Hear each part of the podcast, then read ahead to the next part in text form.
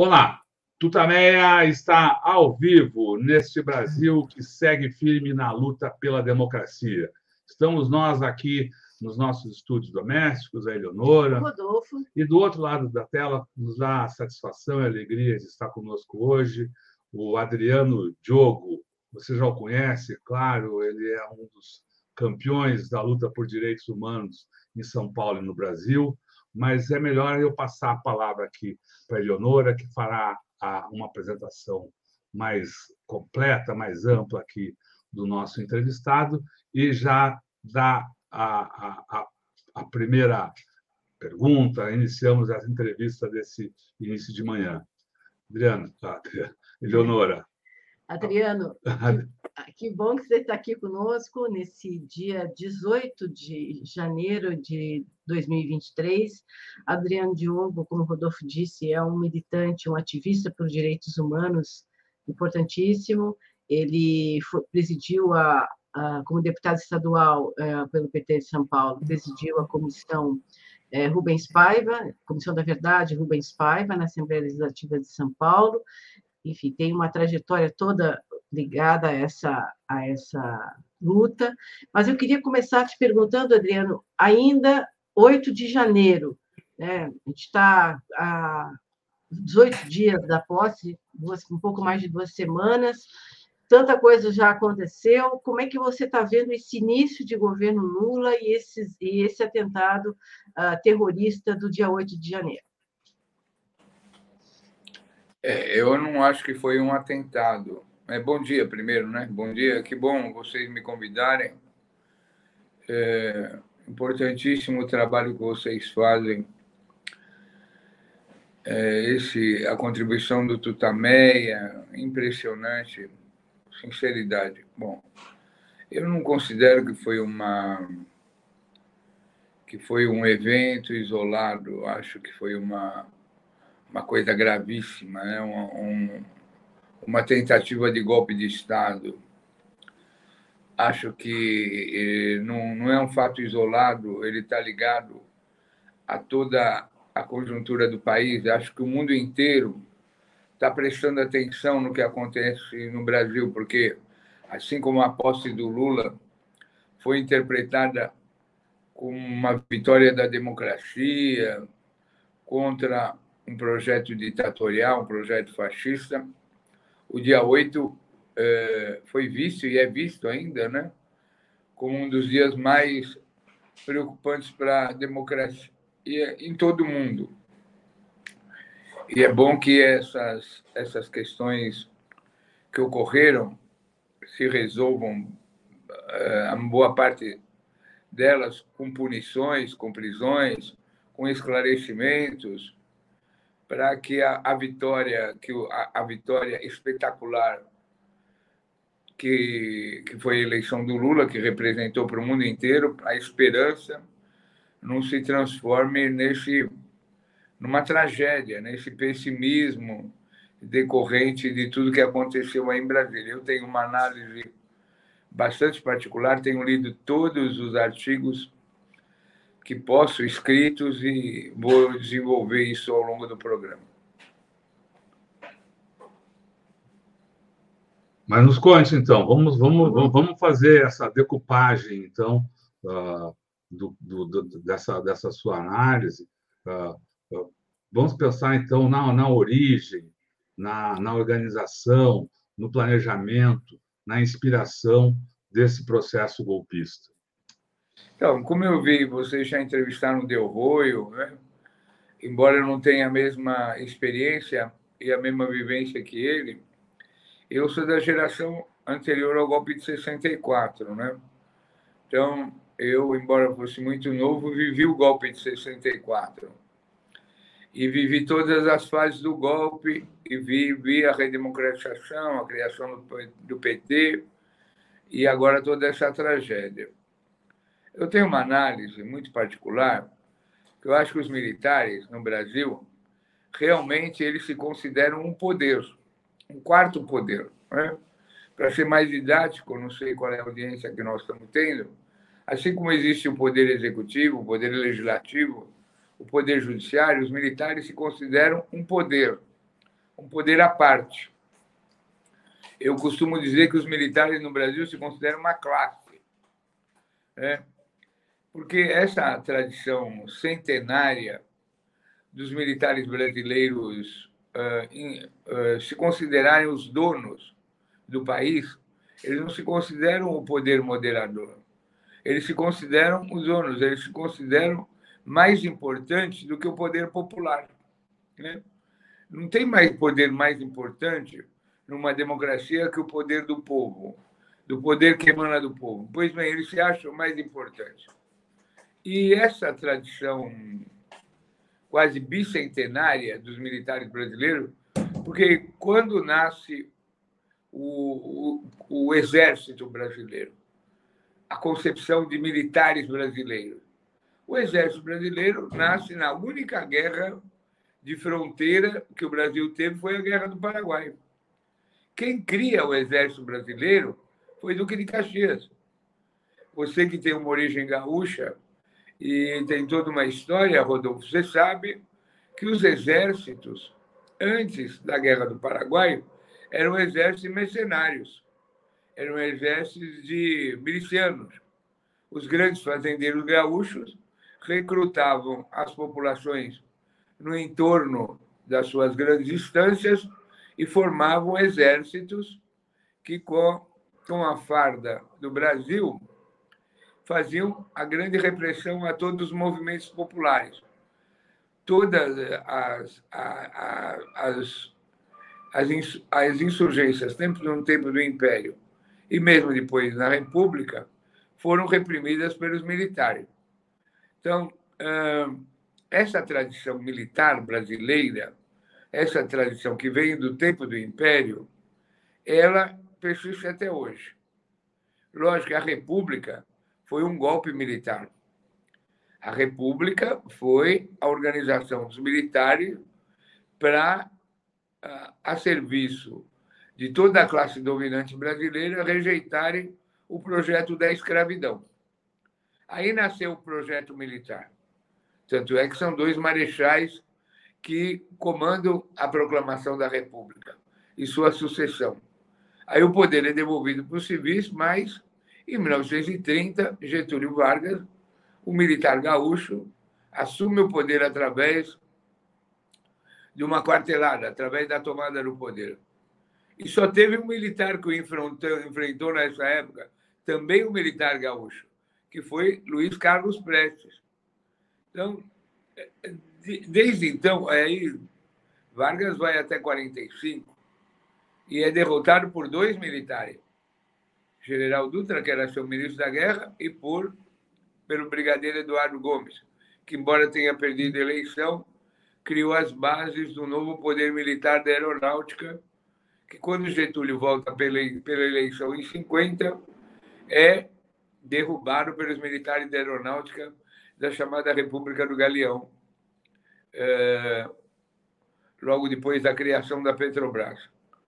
E as companhias estatais? A quem pertencem? As companhias estatais brasileiras, desde a Vale do Rio Doce a todas outras foram criadas, sempre foram companhias militares. Sempre companhia militar.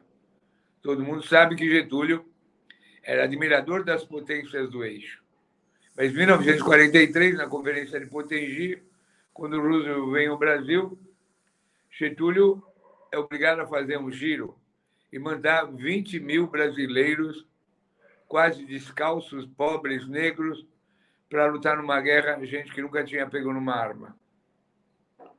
E aí teve o grande acordo mundial pela libertação dos presos da intentona de 35 de Vargas com a libertação e a legalização do Partido Comunista. Pois bem, os militares derrubam Getúlio, Getúlio é morto, assassinado, sei lá o que, que ele é, se suicidou, e o Brasil fica claudicante. Quando Juscelino foi eleito, ele foi, seu governo foi levado por uma série de revoltas militares.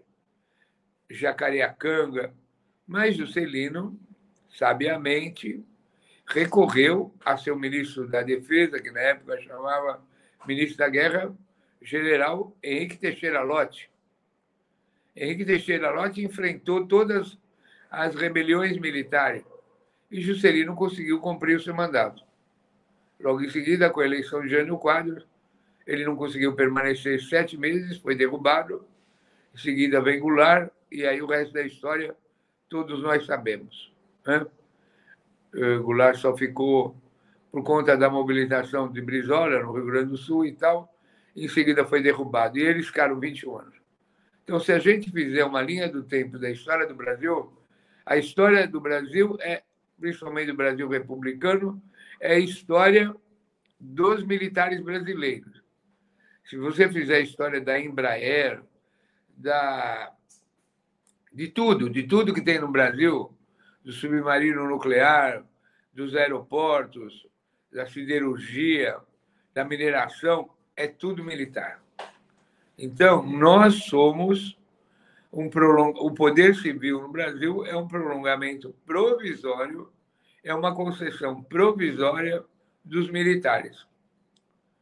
E, nesse sentido, veio o Bolsonaro, veio o bolsonarismo, e agora nós estamos assistindo esse grande parto que vai ser como é que o governo Lula e as forças populares vão se relacionar com os militares. Né?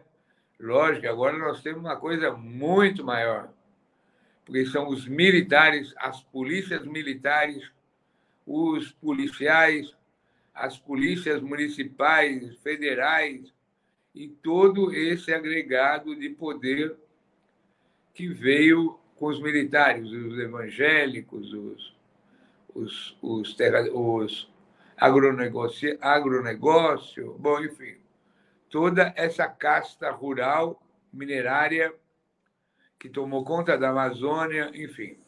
Essa é a história do Brasil, né? Um Brasil que tem uma, uma história completamente diferente da história da América Espanhola, porque a América Espanhola, com as suas lutas de libertação nacional, também eivada por muitos militares, a ruptura ocorre a partir de 1800. A nossa não. Nós fomos até 1900 com o governo português imperial, subestabelecido no Brasil. Essa para porque nós éramos um subestabelecimento da coroa britânica desde a, desde o cerco de Napoleão em Lisboa, quando os ingleses escoltaram a família real para o Brasil. Então, essa é em decorrência desse nosso processo histórico, esse país que nós criamos, que nós vivemos, é, que era uma, uma, uma sublocação, uma subestabelecimento da coroa britânica aqui no Brasil através dos portugueses. Quando Dom João VI chegou ao Brasil, na Bahia, depois no Rio de Janeiro, ele criou as primeiras polícias militares para proteger a família imperial e dar conta de algumas guerras de limite, principalmente no Rio Grande do Sul, no Uruguai, enfim. Então, a história do Brasil é a história militar do Brasil. Né? E agora nós estamos tendo que pedir licença para eles para poder voltar a governar o Brasil, para tentar salvar o povo brasileiro dessa tragédia e que foi. Tanto é que a cláusula pétrea que eles não querem abrir nenhum sigilo é a pandemia. Pandemia. Qual é o sigilo mais bem guardado dos militares brasileiros do período mais recente? É o general Pazuello como ministro da Saúde e um milhão de mortos que teve na pandemia. Esse é o maior crime de Estado do governo do Brasil moderno. É o, é é o maior crime de Estado. É a maior é o maior compromisso com a morte. Né? Então, nós estamos falando de uma história trágica, pesadíssima, do, da história do Brasil, que é a história militar do Brasil.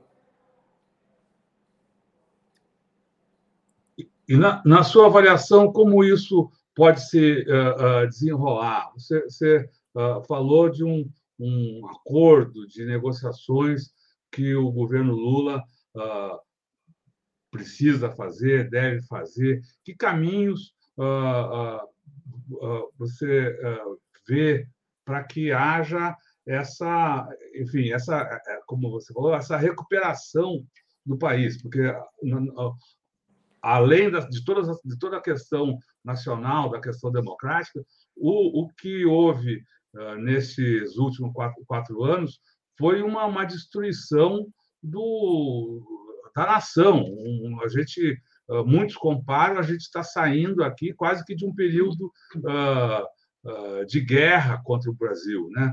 guerra realizada pelo próprio governo. Rodolfo, você sabe muito bem, Eleonora, a minha situação. Vocês sabem. E a situação da minha, da nossa geração. Nós, da nossa geração, hoje somos palpiteiros. Nós somos acusados de ter puxado o estopim da bomba que explodiu através do processo revisional da ditadura. Nós somos pessoas marcadas. Nós somos pessoas marcadas. Nossa opinião, pouco, eu até me surpreendi que vocês me convidaram para falar, porque Comissão da Verdade no Brasil, essa palavra significa é, exclusão, significa vira página. Significa esse capítulo não foi feito na história do Brasil. Vocês sabem disso, vocês sabem disso. Hoje, a situação do Brasil é muito grave. Porém, tem uma esperança. É uma esperança. Pelo fato, porque os 21 anos de ditadura foram intencionalmente não investigados. Intencionalmente. O poder militar ficou intacto. Tanto é que os, os três princípios básicos da chamada justiça de transição é memória, verdade e justiça. Porém, só dois vértices foram abordados: o da memória e da verdade. A justiça foi banida. A justiça não foi realizada. Eu espero que agora, pelo menos com a pandemia, haja um processo revisional. Haja um processo revisional. A questão dos direitos humanos nunca foi tão desprezada no Brasil. Nunca foi tão colocada de lado. Nunca foi tão colocada de lado. Hoje, quem faz oposição no Brasil são vocês, os jornalistas. Os políticos não fazem oposição no Brasil. E, felizmente, felizmente, a maioria dos órgãos de comunicação, os jornalistas, se puseram ao lado da democracia e derrubaram o Bolsonaro. E os políticos vieram atrás, fazendo coro. Então, nós estamos diante de um quadro muito grande. Qual é o maior crime dos tempos modernos do bolsonarismo? Porque as pessoas acham que crimes de ditaduras são crimes só contra as organizações políticas. Não são crimes contra o povo como um todo. É muito comum dizer a Argentina tinha 40 milhões de habitantes, morreram 30 mil pessoas. O Brasil, naquela época, tinha 180 milhões de habitantes e morreram 500 pessoas. Essa conta ridícula, não leva em conta todo o processo do povo brasileiro, quantas pessoas foram mortas nas favelas, quantas pessoas foram mortas nos campos, no, camponeses, quantas pessoas dos indígenas, enfim, das lideranças populares. E agora? nós vamos nos acovardar diante dos crimes da pandemia? A, a, a, pandemia foi a maior violência de Estado contra o povo brasileiro. Um milhão de pessoas numa população de 220 milhões. Um milhão de pessoas mortas com a colaboração do Estado brasileiro. Essa é a questão. Nós vamos nos transformar numa nação, não de vingança nem de vingadores, nós vamos nos transformar numa nação moderna, que vai assumir e vai reciclar as suas, a sua história e vai fazer um novo caminho, onde todos possam caber nesse, nesse, nesse capítulo, ou vamos fazer a história de alguns? Fazer a história de alguns. Eu espero que depois da Lava Jato, lógico, qual foi. A Comissão da Verdade foi o pretexto do golpe. Mas qual foi o motivo do golpe que derrubou a Dilma, que levou o Temer, levou a ascensão de Bolsonaro? O crime que nós cometemos, no meu entender, com a minha modesta contribuição de geólogo, foi a descoberta do pré-sal. A descoberta das jazidas de petróleo do pré-sal mudaram o eixo político e magnético da América Latina. Não foi entendido pelas forças internacionais, pela geopolítica internacional, pela geopolítica militar, que o Brasil, uma força de esquerda que à época propunha a formação dos BRICS, poderia ter jazidas de petróleo semelhantes à da Arábia Saudita, do Kuwait, daqueles grandes mares subterrâneos de petróleo. Lógico, um petróleo de difícil acesso, comandados pelo genial geólogo Guilherme Estrela, que, eh, que tinha desenvolvido na Petrobras as pesquisas da perfuração do antigo continente goldoânico, furando a camada de petróleo de calcário das cavernas do óleo e do gás do chamado pré-sal. Porque pré-sal não é um nome de um sorrisal, não é um nome de um antiácido. Pré-sal é, é, o período carbonífero, teve a, a, a, o afastamento dos continentes entre a África e a América do Sul, tinha uma enorme vegetação, essa vegetação soterrou, foi coberta por uma camada de carbonato de cálcio, de calcário, e lá formaram as jazidas do pré-sal. Da onde vai o pré-sal? vai da costa brasileira à costa angolana. E na longitude vai da onde? Do Espírito Santo, aqui no Brasil, até Santa Catarina. Quanto do pré-sal nós conhecemos? Talvez 10%. Quase nada. É um dos maiores tesouros, lógico, agora tem toda essa discussão do petróleo em desuso, não sei o que, essa coisa toda, mas nós descobrimos o pré-sal. E não tivemos a nossa capacidade e, lógico, eh, as companhias do Brasil, não só as companhias estatais, as grandes companhias de engenharia privadas, como a Norberto Oderbrecht, a companhia mais espetacular de engenharia do Brasil, a OAS, Andrade Gutierrez, Camargo Correia, essas grandes companhias de engenharia do Brasil é, são também companhias militares, de expertise militar. E quando o pré-sal foi descoberto, que tinha que trazer gente lá do leste europeu, aos milhares, com sondas e perfurações para assumir o pré-sal, que é um óleo desmineralizado. O que dizer desmineralizado? Um óleo de baixíssimo, baixíssimo teor de enxofre, 7% de enxofre.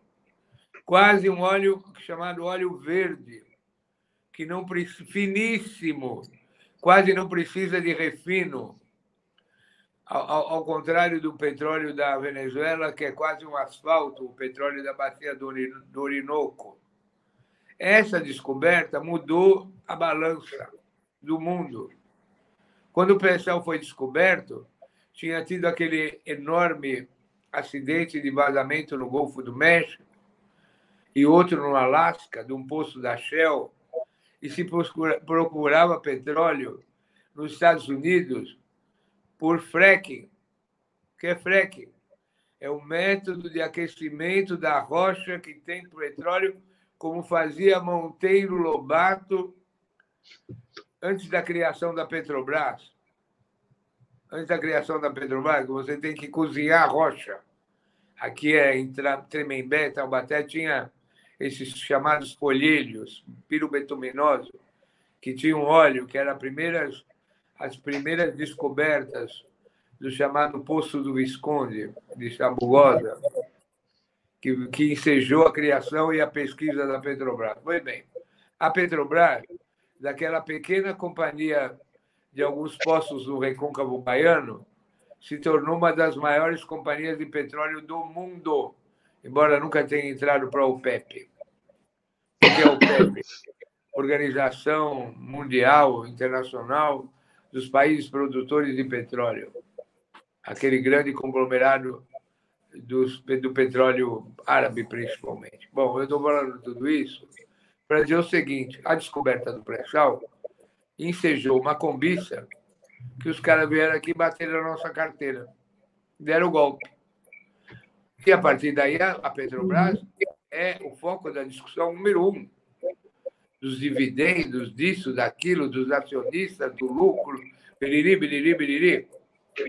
É, eh, todo, toda a distribuição do óleo foi feita, toda a distribuição do óleo uh, começou a ser feita é, acabaram com a Braspetro, enfim. Essa é a história do nosso país. Uma história que seria uma história magnífica, virou uma história da tragédia. A tragédia. A tragédia que nós estamos vivendo hoje. Por isso que Adriano, Oi. Adriano essa, essa tentativa de golpe é, que teve a participação dos, de militares em, em Brasília é, pode desencadear alguma, algum tipo de mudança na relação é, do governo com as Forças Armadas? O Lula disse que, os, que não fez a GLO porque era isso que eles queriam e que eles pensam que são poder, poder moderador, mas eles não são. O Lula deu umas estocadas umas bem razoáveis, fortes aí nos militares. É, essa apuração, se for bem feita, claro que vai chegar em muitos militares, até inicialmente até os que deveriam constitucionalmente defender o Palácio do Planalto, que é, tá, é ligado às Forças Armadas. Depois de tudo que aconteceu, você acha que esses fatos e as investigações, as apurações podem dar início a uma mudança na relação do governo Lula com os militares? Pode e deve. Pode e deve. Se não for por esse caminho, não tem outra saída. Devolve para eles. Pode e deve. Agora, lógico que parece que as pessoas que foram designadas no governo para fazer essa função não tem, não estão mostrando aqui vieram, né? Estão deixando a desejar. Mas não parece que o Lula está tomando para si essa função? Ah, não sei, viu, Rodolfo? Só falta. É, é, é, é, o mínimo que ele tem que fazer, porque ele já delegou e não deu certo. Você é de convir, Rodolfo, minha querida Eleonora, que o que aconteceu no dia 8 foi não foi uma, um fato isolado, não foi um fato pequeno. E também não foi um fato que se exauriu no dia 8. Ninguém, nós que somos de São Paulo, nós somos de São Paulo, nós convivemos com aquele acampamento na, no fundo do segundo exército desde o tempo da queda da Dilma. Quem comandava aquele acampamento no fundo do, da Assembleia Legislativa e quem comandava aquilo lá, um dos caras que comandava aquilo lá, era nada menos, nada menos, nada mais, nada menos que o delegado Calil Metralha. Calil Metralha, Carlos Augusto. Ele era o comandante daquilo. Aquilo lá era um prolongamento do financiamento da Assembleia e da permissividade do quartel. Você não fica lá instalado durante anos, anos, eles não estão instalados lá há semanas. Sem, se você, se nós dois, Rodolfo, fomos vender sorvete ou cachorro quente lá naquela quadra, nós vamos ser interpelados. Ninguém permanece seis anos lá, na porta do círculo militar, com cinco, seis mil pessoas pagas todo fim de semana. Isso é um projeto. É um projeto. Isso ocorreu em todos os quartéis brasileiros. Isso ocorreu. Agora, como o Lula sempre terceirizou essa matéria da relação com os militares, terceirizou mal, mal, mal, mal, pôs o Jobim para falar por ele, pôs, eh, permitiu que não houvesse a reinterpretação da lei da anistia, ele pensou que dessa vez, porque como é que as autoridades lá em Brasília, oh, nós precisamos governar, nós não podemos ficar tomando conta. Preciso me ajeitar aqui para um minutinho. Nós não podemos ficar tomando conta da questão militar como se a questão militar fosse uma questão secundária, uma questão adjetiva, não fosse uma questão estrutural do povo brasileiro. É? Aí tentaram é, terceirizar dessa vez. Trouxeram um político lá de Pernambuco, que era inimigo de Miguel Arraes. Inimigo não, Arraes não tinha inimigo. Era o cara que mais prejudicou Miguel Arraes que mais antagonismo fez, que contribuiu para a derrubada de Miguel Arraes. Este político é o que está fazendo, às vezes, o general Lott. Ele tem pedigree para isso? Não. Não. Não. Essa é a verdade. Essa é a verdade. O embate acabou no dia 8? Encerrou? Não, não acabou o embate no dia 8. Não acabou o embate. O embate é enorme. Por que, que teve todo aquele negócio que os militares não quiseram uh, assumir os novos comandantes pela mão do Lula? Tinha que ser o Bolsonaro que devia nomeá-los, ainda no governo Bolsonaro, porque teve toda aquela sofrência, aquela humilhação. Até quando esses moços vão querer continuar mandando no Brasil. Já não chega o que eles fizeram com o brigadeiro lá, o brigadeiro do, do, do, do, do, do submarino atômico. Já não chega a todas essas vergonhas que ocorreram nesse período, a privatização da Embraer, a entrega da base de Alcântara. Não chega a tudo isso? Porque Getúlio era um militar. Mas Getúlio sabia aonde queria chegar. Tanto é que morreu. Morreu porque criou a Petrobras. Morreu porque criou a Petrobras. Juscelino, o mais iluminado dos presidentes brasileiros, morreu ou foi assassinado na Dutra mas sabia o que queria do Brasil. E nós? Sabemos o que nós queremos do Brasil? Será que nós queremos, sabemos qual é o rumo? Lógico, porque hoje o mundo é muito. Como é que é a organização do Brasil? Ah, teve a Lava Jato, as pessoas foram punidas. Ah, então vamos reagir à Lava Jato assim como se a história começasse agora, pela primeira vez, tivesse o marco que foi a Lava Jato. Ah, então tem perseguição política no Brasil, lawfare, através do Poder Judiciário. Ah, então vamos reagir. Ah, então a história só começa quando a gente começa a fazer parte dela, ou a história é o encadeado de fatos? É isso que no Brasil precisa mudar. Mas, se a Lava Jato já for revista, já é uma coisa boa. Se o que aconteceu no, no processo da Lava... Porque a Lava Jato é a outra face do poder militar brasileiro. O poder judiciário é hipófago do poder militar. É hipófago. Né? Tem essa discussão teórica. O Brasil foi um governo, uma ditadura militar, uma ditadura civil-militar? Não, foi uma ditadura militar. E essa, que veio agora? Essa foi civil-militar. Ela foi civil-militar. Ela começou com a Lava Jato e aí os militares voltaram. Então. Adriano, falando em rumos para o Brasil, que rumos é? você defende para o Brasil? Você falou de, se sabemos que rumos que uh, uh, o Brasil deve, pode, gostaríamos que tomasse. Que rumos você defende para o Brasil? Uh, a, a Germina pergunta: Juscelino morreu, Juscelino morreu ou foi assassinado num acidente de carro? na Dutra em 75. Na Dutra em 1975. 76. 76, desculpe. A pergunta era sobre os rumos do Brasil. Que, que, que, caminhos você acha que o Brasil deveria trilhar? O que você defende?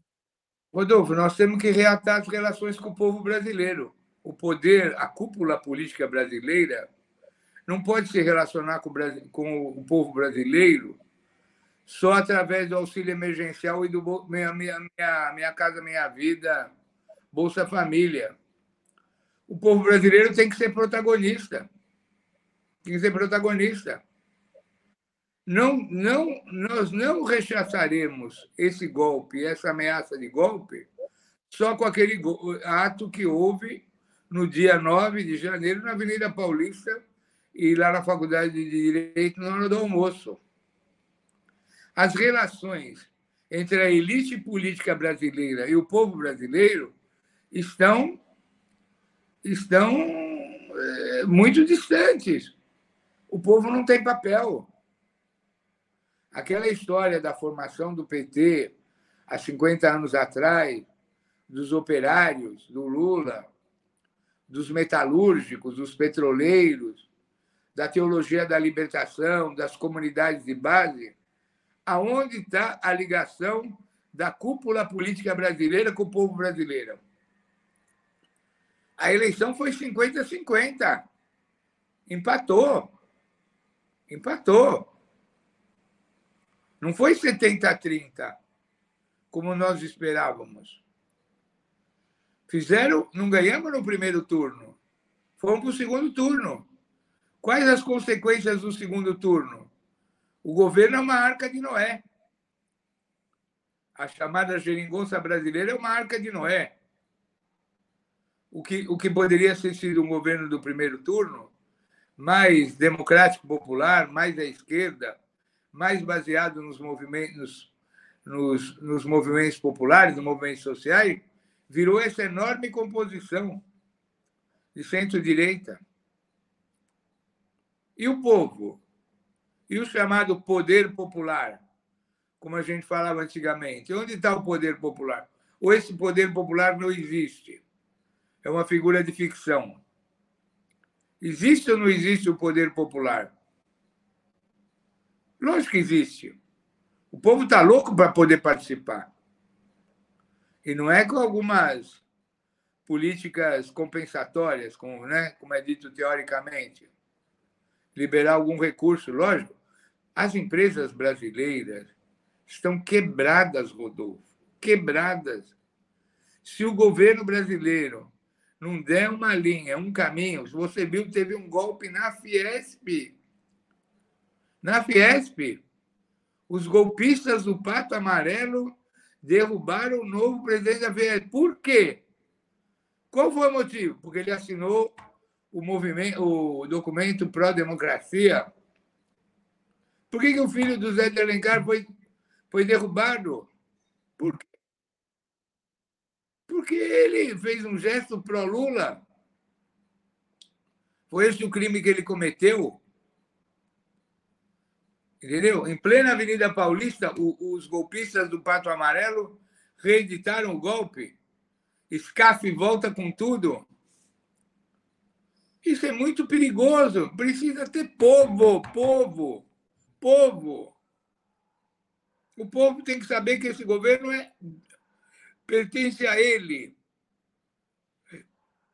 O poder emana do povo. O povo precisa participar. E tem povo organizado?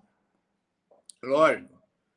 Não é a mesma organização da chamada classe operária, classe trabalhadora, dos sindicatos. teve todos esses golpes sucessivos que enfraqueceram a representação sindical.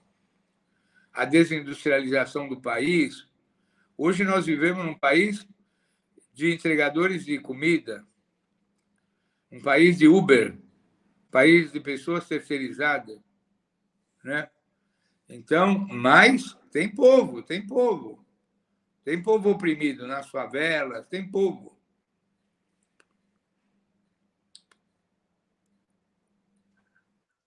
Legal, Adriano. Acho que é muito.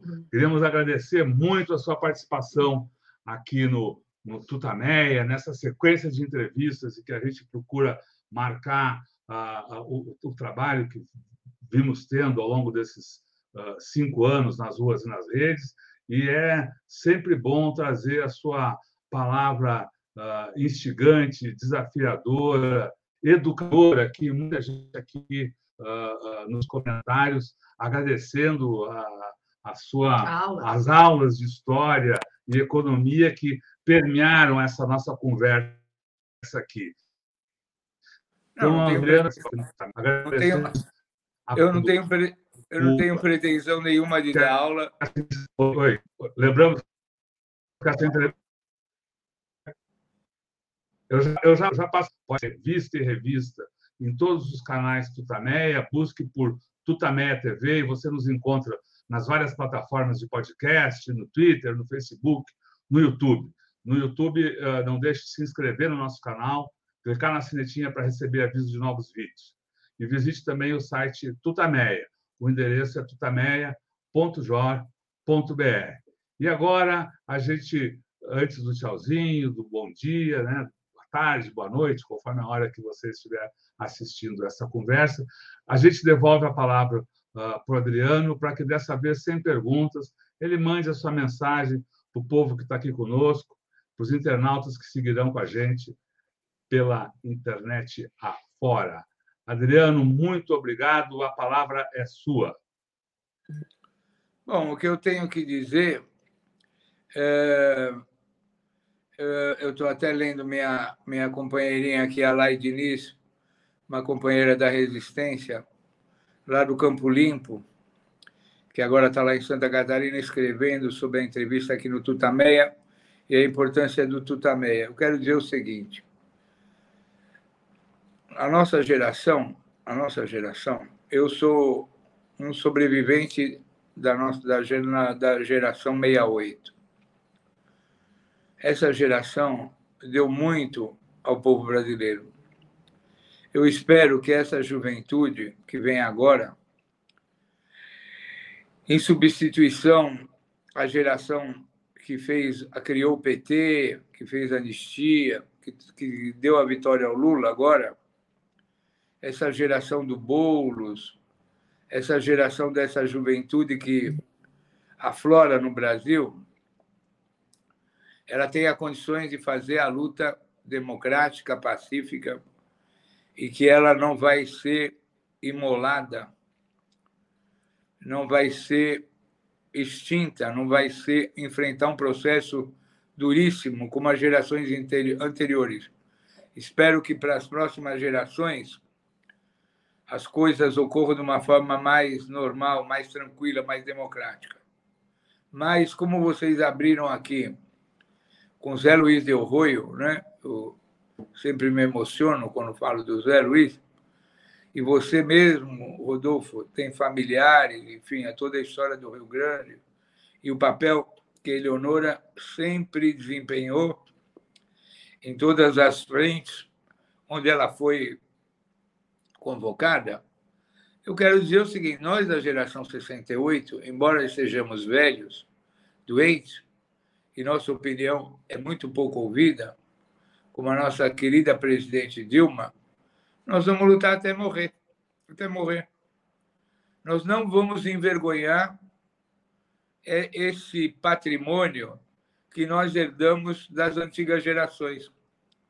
Nós, que somos descendentes de Marighella, de Mário Alves, de Prestes, de, de tantos revolucionários brasileiros, nós vamos continuar lutando contra essas forças opressoras que esmagam o povo brasileiro, que surrupiam o povo brasileiro, surrupiam a esperança do povo brasileiro, o patrimônio, a história do patrimônio. Agora, o discurso é de uma outra natureza.